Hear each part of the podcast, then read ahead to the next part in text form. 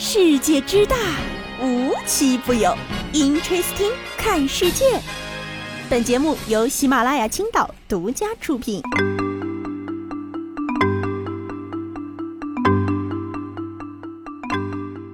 Hello，各位小伙伴们，大家好，欢迎收听今天的 Interesting，我是悠悠。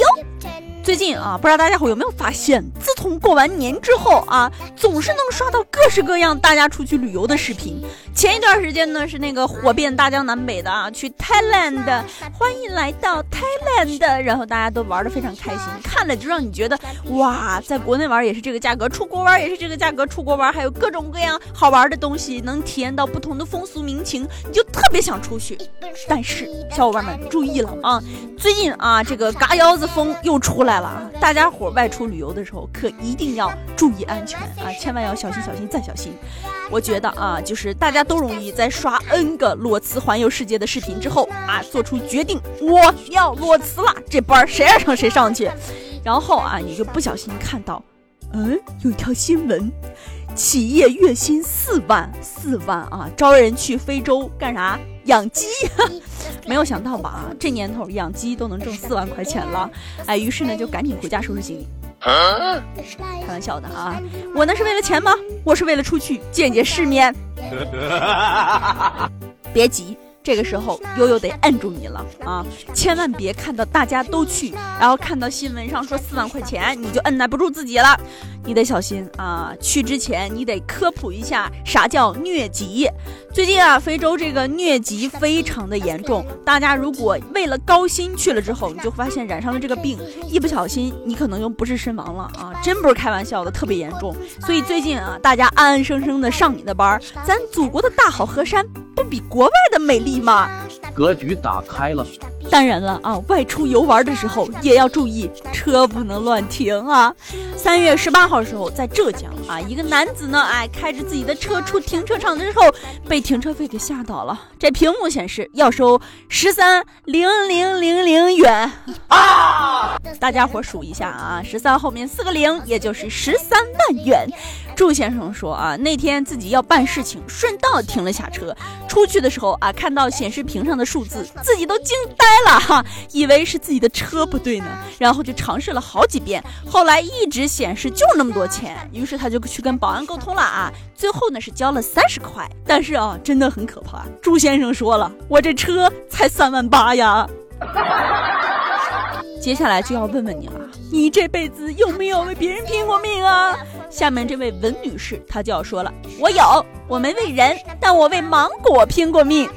三月十六号的时候，文女士几个人啊去三亚旅游了，在回家的时候呢，这朋友说啊，好不容易来一趟，远道而来的，我给你带点特产，你带回家吧。于是呢，就送了他们八箱芒果。在准备邮寄的时候呢，这个快递说邮寄这八箱芒果，光邮费就要九百八十元。呵，这邮费可都顶得上在当地买十几箱了吧？于是他查了一下啊，这个飞机托运也很贵。但是啊，你说扔了吧，有点舍不得；卖了吧，又卖不出去。他想了一个办法，那就是。拼命吃，于是啊，他就和他这朋友一起蹲在地上，开始吃芒果，吃八箱芒果，不得不让我想到了当时《前任三》里面啊，哭着吃芒果，你过敏我也要吃，就是从那之后我就对芒果有了这种滤镜啊。要我说啊，这小姐姐唯一一点好处就是她对芒果不过敏，不过我觉得啊，她这辈子应该是不想再吃芒果了。哎，今儿开头呢，咱就说到了，啊，想裸辞出去旅游世界啊。但是其实现实是相反的，现在这时代，大部分年轻人并不是想躺平，而是变得非常佛系啊。大家要注意了，佛系不等于躺平，是另一个理解方式了。你觉得啊，如果他佛系的话，他会冒着得甲流的风险排一晚上大队去抢雍和宫的头香吗？哈？能啊，现在年轻人就能，所以说这才是现在的佛系。哎，又想起前段时间有小姐姐分享了，说自己特地去雍和宫排队上香的那一天，哎，挑了一个普通的工作日，不是周末啊。结果去了之后，放眼望去，人山人海，锣鼓喧天呐。而且啊大多数都是二十几岁的大好青年男女。正所谓，在上班和上进之间，年轻人选择了上香；在努力赚钱和艰苦奋斗之间，我们选择了感动上天。不光是雍和宫啊，二零二三年到来才不到三个月，寺庙的门票订单量就暴增了百分之三百一。这突然冒出的善男信女，大部分还都是零零后和九零后。相对的啊，这个主题乐园的门票订单量降了百分之七十五。什么环球影城，什么迪士尼乐园？大雄宝殿才是咱们的快乐宝地，两千块的项链，我是想都不想；两千多的佛牌念珠，我想都不想，直接拿下哈。当然啊，作为新世纪出生的青年人，做人办事还是讲究科学实践第一，主打一个科学为体，玄学为用，在手机壳里夹符咒啊，buff 叠满啊，太上老君保佑我 WiFi 不断，各种各种等等等等。之前啊，出去旅游，大家伙都是晚上三点睡，早上十一点叫外卖，然后躺在酒店。打游戏，啥景点啊啊，值得我抬腿去走一走。现在啊，咱的旅游路线都是事先规划好拜佛路线，早上六点钟起床，两万亩的庙，三百多间店，必须全部拜完。当日步数两万家，洒洒水了。真是高手。哇，这是高手，这是高手！哎，在这儿悠悠就要问问大家伙了，今年开年你有没有去过寺庙啊？好了，今天的节目呢到这里结束了，我们下期节目再见吧，拜拜。我们才能停止奔跑，停止那些没所谓的针锋相对。或许你也真的不需要比别人过得更好，窗外的景色才弥足珍贵。你有多久没有抬起头，认真的数过星星？多久没有抬起头，看清眼前的风？多久没有抬起头，找寻最初的自己？多久没有抬起头，去倾听风的声音？多久没有抬起头，认真的数过星星？多久没有抬起头，看清眼前的风景？多久没有抬起头，找寻最初的自己？多久没有抬起头，去倾听风的声音？他们总在互联网上讨论哪个综艺节目流行，哪个女明星的梗。最近又火了。当你忙碌一天回到家里，发现手机像个不停回不完的消息，让人无处躲藏。母亲节时一点两点发在朋友圈，文案最好用方包的截图代替。可他每天始终坐在你的左手边，却从没想过亲口对他说声妈我爱你，好像只是多了几个点赞之交。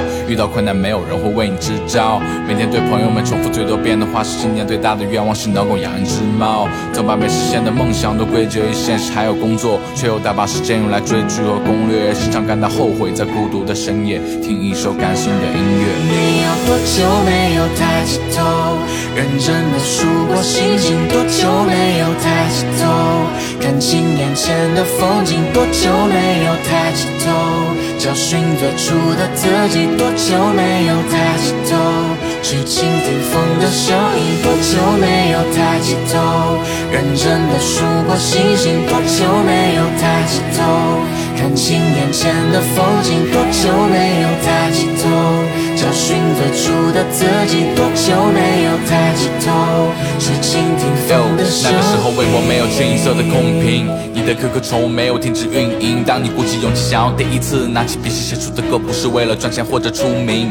看到老人跌倒，你也不会躲远，不在意电视上有什么节目可选。当你情绪泛滥以后，不用浏览那些毒鸡汤，也能够轻松与自己和解。什么时候我们开始变得没有表情？总爱把感情都围成三角形，总是想把同样的事发给不同人听，重复这种没意义的演戏。可所幸我们同样还在为了生活奔波，同样还在等待周杰伦的新歌，同样还是没有得到老板的赏识，同样也会感动在那首歌走向时，还在期待某部动漫下一季的播放，还是愿意为了家人乘风破浪，还是记得梦的形状，愿你永远年轻，永远都热泪盈眶。I pray for you。